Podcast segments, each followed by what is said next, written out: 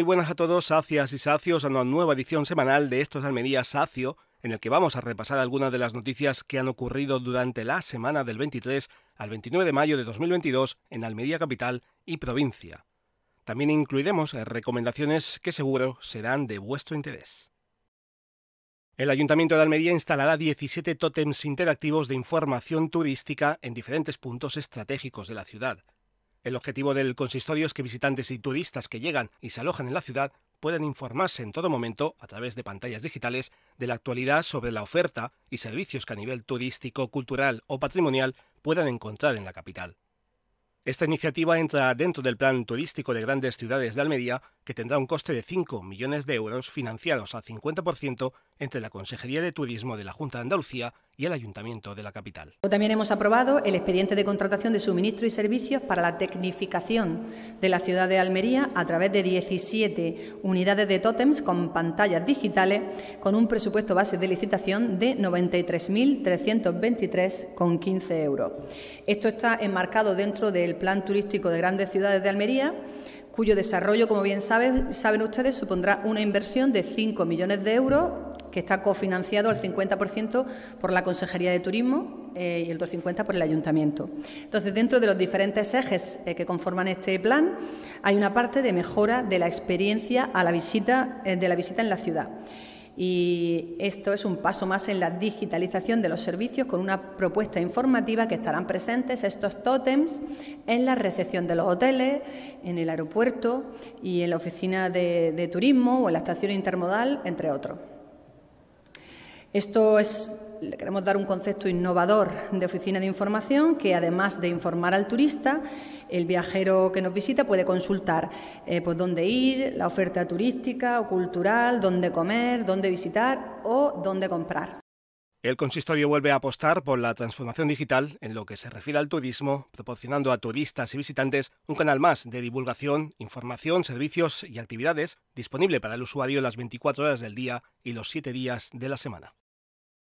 Los gatos de Almería ya pueden mollar un poco más tranquilos, ya que el ayuntamiento de la ciudad ha acreditado de manera formal a 86 personas como cuidadoras de colonias de gatos en el término municipal.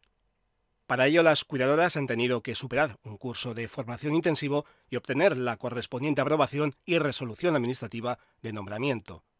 Al final de todo este proceso se entrega un carnet nominal e intransferible, así que no se le puede pasar a cualquiera para utilizarlo, que acredita a la persona como cuidadora para dar de comer a los gatos de una colonia en concreto, que antes ha tenido que ser registrada e identificada a través de la web municipal www.agradecer.es. Con esta actuación, el ayuntamiento, en colaboración con el Colegio Oficial de Veterinarios de Almería y las protectoras de animales, persigue, según palabras de la concejala de Sostenibilidad Ambiental, Margarita Cobos, en primer lugar, el bienestar de los felinos, garantizando su alimentación y que ésta sea de calidad, con pienso seco, pero también acabar con la imagen de comida tirada en el suelo y los malos olores generados por los restos que, aunque seguro se hacía con buena intención, infringe la ordenanza municipal y solo crea insalubridad y descontento entre los vecinos que tienen una colonia cerca. El bienestar de los animales consiste en la castración, vacunación, desparasitación y microchipado de los felinos, lo que permite controlarlos, reducir la población de gatos en las calles y que los que hayan estén en las mejores condiciones tanto para ellos como para los ciudadanos.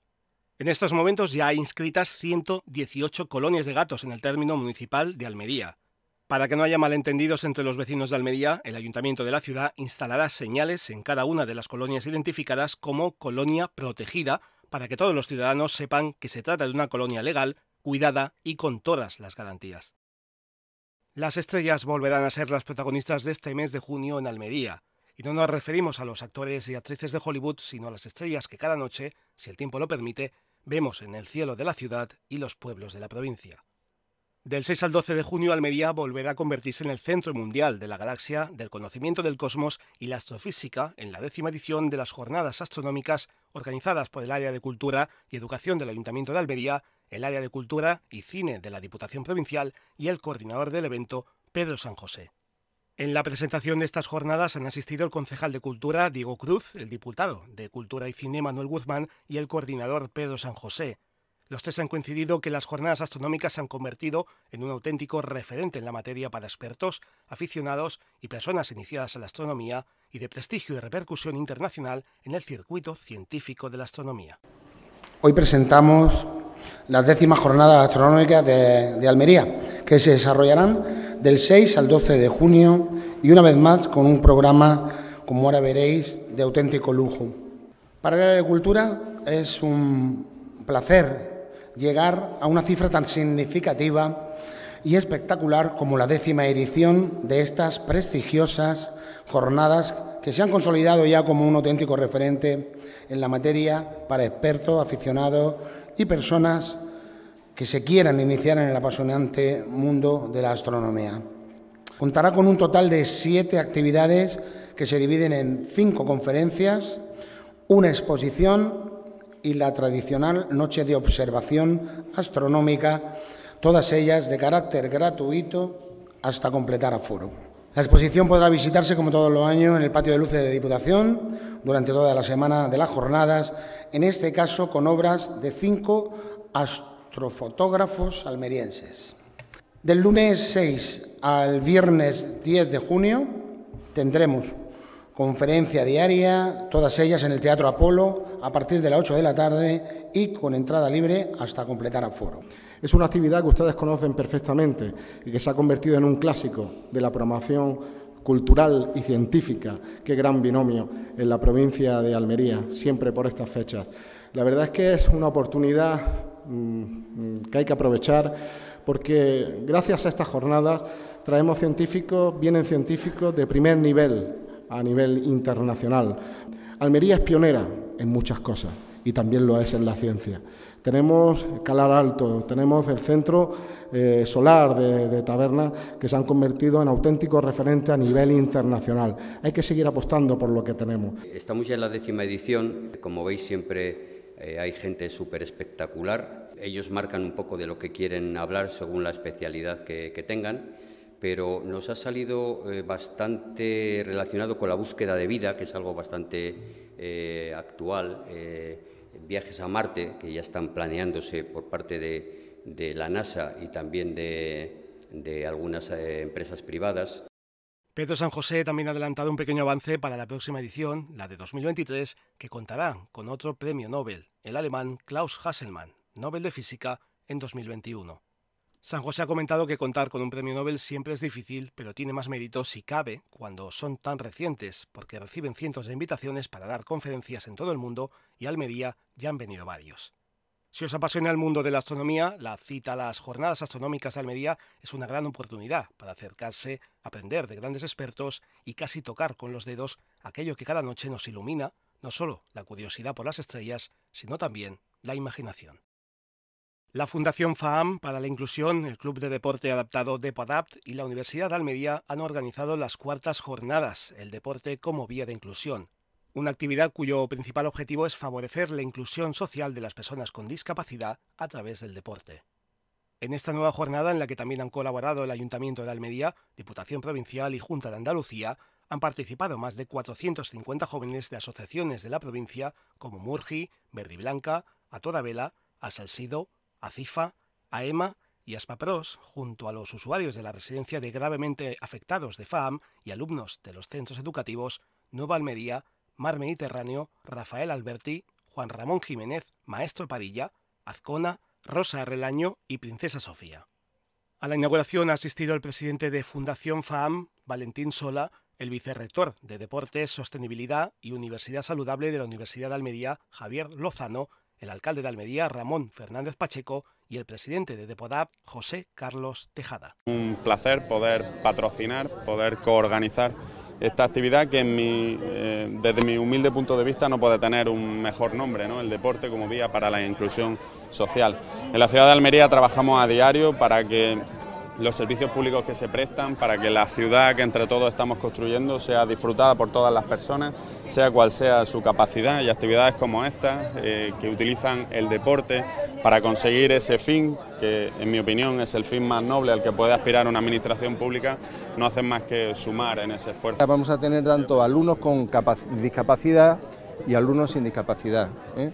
Entonces, eh, bueno, es una carrera de fondo, lo de la integración, pero creemos desde Depodap que el deporte es una vía magnífica pues para que esa inclusión que todo el mundo desea pues se haga realidad lo antes posible. A lo largo de, una hora y en un montón de eh, instalaciones deportivas de la Universidad de Almería se van a celebrar juegos deportivos donde más de casi 500 personas eh, sobre todo eh, niños y niñas de colegios y, de, y también eh, chicos y chicas de distintos centros de asociaciones de personas con discapacidad van a poder jugar y van a poder participar y disfrutar de, la inclusión. Desde la Diputación Provincial de Almería estamos en nuestro proyecto de deporte y de discapacidad, estamos aportando por la inclusión en todo y cada uno de los eventos deportivos que, que patrocinamos y colaboramos.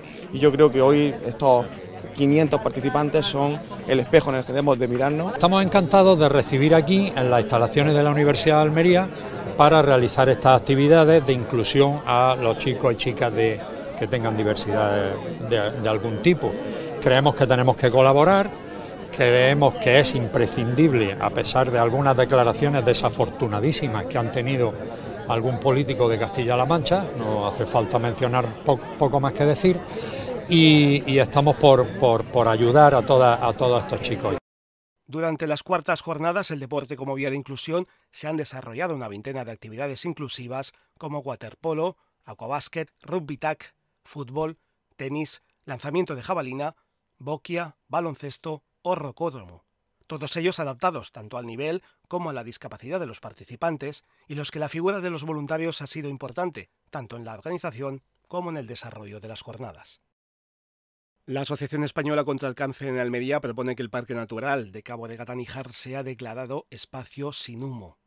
Así lo ha confirmado la presidenta de la entidad, Magdalena Cantero, que lanzará esta campaña de movilización social el martes 31 de mayo junto a la Iglesia de las Salinas, con el apoyo del Grupo Ecologista Mediterráneo, la Asociación Amigos del Parque y la Asociación Empresarial Asemparna. Cantero afirma que quieren liberar este espacio natural de humo, ya que además del perjuicio a la salud de las personas, las colillas del tabaco suponen un gran daño para el medio ambiente. Quieren a su vez que esta campaña sirva para que la población reflexione y ponga freno al impacto negativo del tabaco, sobre todo en los menores. La campaña consistirá en una recogida de firmas digital a través de la aplicación móvil y la web de la Asociación Española contra el Cáncer, que se realizará de manera conjunta en toda España, donde además la asociación pedirá que se liberen de humo 44 lugares emblemáticos de todo el país. Esta iniciativa servirá también para reclamar la ampliación de la actual ley antitabaco y conseguir que en el año 2030, en línea con la Unión Europea, haya la primera generación libre del humo del tabaco. El consumo de tabaco es la primera causa de muerte prevenible. Cada año en el mundo fallecen más de 8 millones de personas a causa del tabaco, de las cuales 7 millones lo han hecho por consumo directo y alrededor de un millón y medio han fallecido siendo fumadores pasivos. Solo en España el tabaco mata cada año a más de 50.000 personas, siendo el responsable del 30% de todos los casos de cáncer y de hasta 20 tipos diferentes, como el de pulmón, laringe, páncreas, vejiga, esófago o hígado. Tíjola será un año más una de las sedes de los cursos de verano de la Universidad de Almería, en donde se impartirá una formación dedicada a las personas mayores y más vulnerables. El título es Envejecimiento de la población y calidad de vida, gestión de residencias de mayores y discapacidad. Será un taller práctico cuyo fin es mejorar la formación práctica de profesionales de centros y residencias, usuarios, cuidadores, estudiantes, guardadores y profesionales del sector sociosanitario y jurídico, todos ellos implicados en mejorar la calidad de vida de nuestros mayores y personas dependientes. El curso tendrá lugar del 13 al 15 de julio en la Casa de la Cultura Fidela Campiña, situada en esta localidad. Sus directores son María José Cazorla González, profesora titular de Derecho Civil de la Universidad de Almería, y Antonio Carrión Pérez, gerente y administrador del Grupo Gerial y presidente de la Asociación Almeriense de Atención a la Dependencia en Asempal. Según María José Cazorla, este año los ponentes vienen de cuatro disciplinas muy diferentes porque las personas más vulnerables lo que necesitan es que se les dé soluciones integrales. Vienen gestores de empresas, médicos, gerentes de residencias, psicólogos, personas del mundo de la dependencia, de la discapacidad, del inserso, profesionales del derecho, economía, trabajo social y empresas, ya que todos juntos van a tratar de mejorar la vida de las personas mayores y de las personas con discapacidad.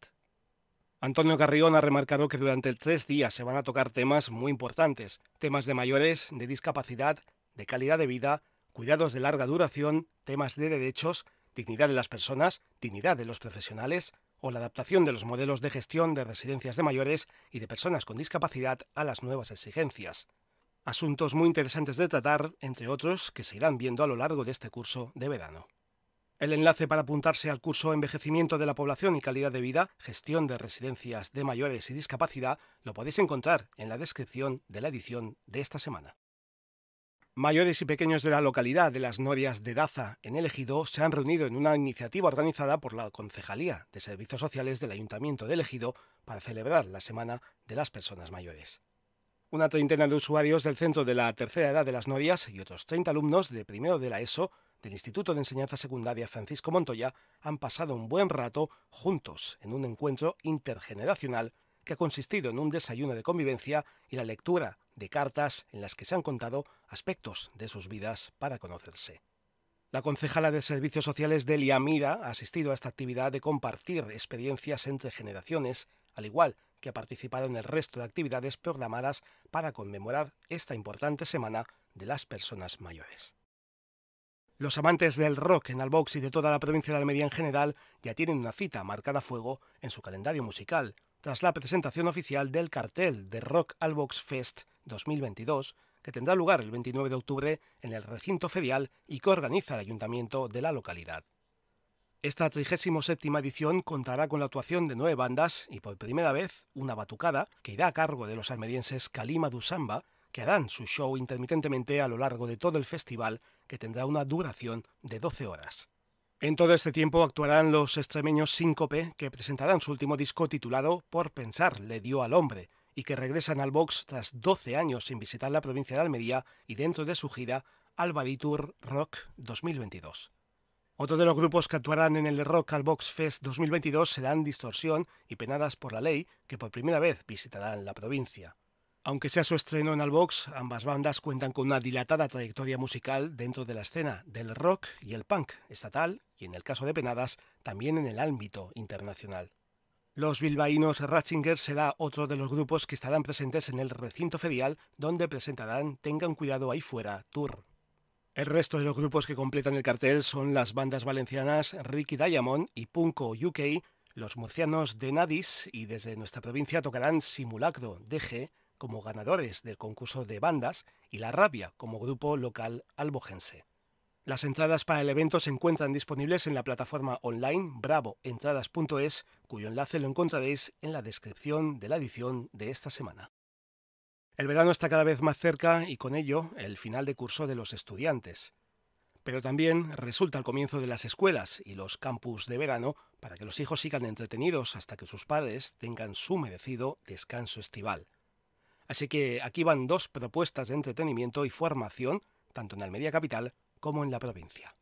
El campus Vitamina Azul regresa al Club de Mar de Almería con el segundo campus de verano que se llevará a cabo desde el 27 de junio hasta el 2 de septiembre. Una buena iniciativa para disfrutar del verano con una gran oferta de actividades lúdico-deportivas para niños en un maravilloso entorno y con las máximas garantías de seguridad. Las actividades se desarrollarán por quincenas. Primero, una semana del 27 de junio al 1 de julio. En julio, del 4 al 15 y del 18 al 29, y en agosto del 1 al 12 y del 15 al 26. Tanto la última quincena como la última semana del campus, del 29 de agosto al 2 de septiembre, serán solo para el campus de Vela. Las inscripciones para el segundo campus de verano se abrieron el pasado 23 de mayo para los socios del Club de Mar de Almería, mientras que para los no socios podrán apuntarse a partir del 30 de mayo. El programa de este segundo campus Vitamina Azul consiste en Mi primer campus, una actividad para niños entre 3 y 5 años en el que se realizarán actividades de psicomotricidad, manualidades, talleres bilingües, ver películas, deporte al aire libre y bañito en la piscina de chapoteo. El campus infantil está dedicado a los niños entre los 5 y los 12 años. Disfrutarán de una variedad de propuestas que abarca desde talleres de ciencia, actividades deportivas al aire libre, excursiones a la playa, visitas culturales en el entorno de la ciudad de Almería, teatro, competiciones, natación, karts e hinchables. El campus triatlón es para jóvenes de 8 a 14 años en el que se introducirán en el fascinante mundo del triatlón, natación, ciclismo y carrera a pie, actividades de aprendizaje de iniciación y perfeccionamiento, juegos y competiciones con especialistas de larga trayectoria en esta modalidad deportiva. Y el campus de vela, para una edad comprendida desde los 7 a los 15 años, disfrutarán de la enseñanza de la vela en sus diferentes modalidades: Optimist, Cadete, Láser, Omega, Raquero y RS FEBA. El requisito indispensable para poder hacer este campus es sin duda saber nadar. Para inscribirse podéis hacerlo a través de su página web, cuyo enlace lo podéis encontrar en la descripción de la edición de esta semana. La otra propuesta para después del curso escolar es que Huércal de Almería pone en marcha una nueva edición de la Escuela de Verano. Esta iniciativa del Ayuntamiento de Huércal de Almería se desarrollará durante el mes de julio y está dirigida a niños y niñas de 3 a 12 años.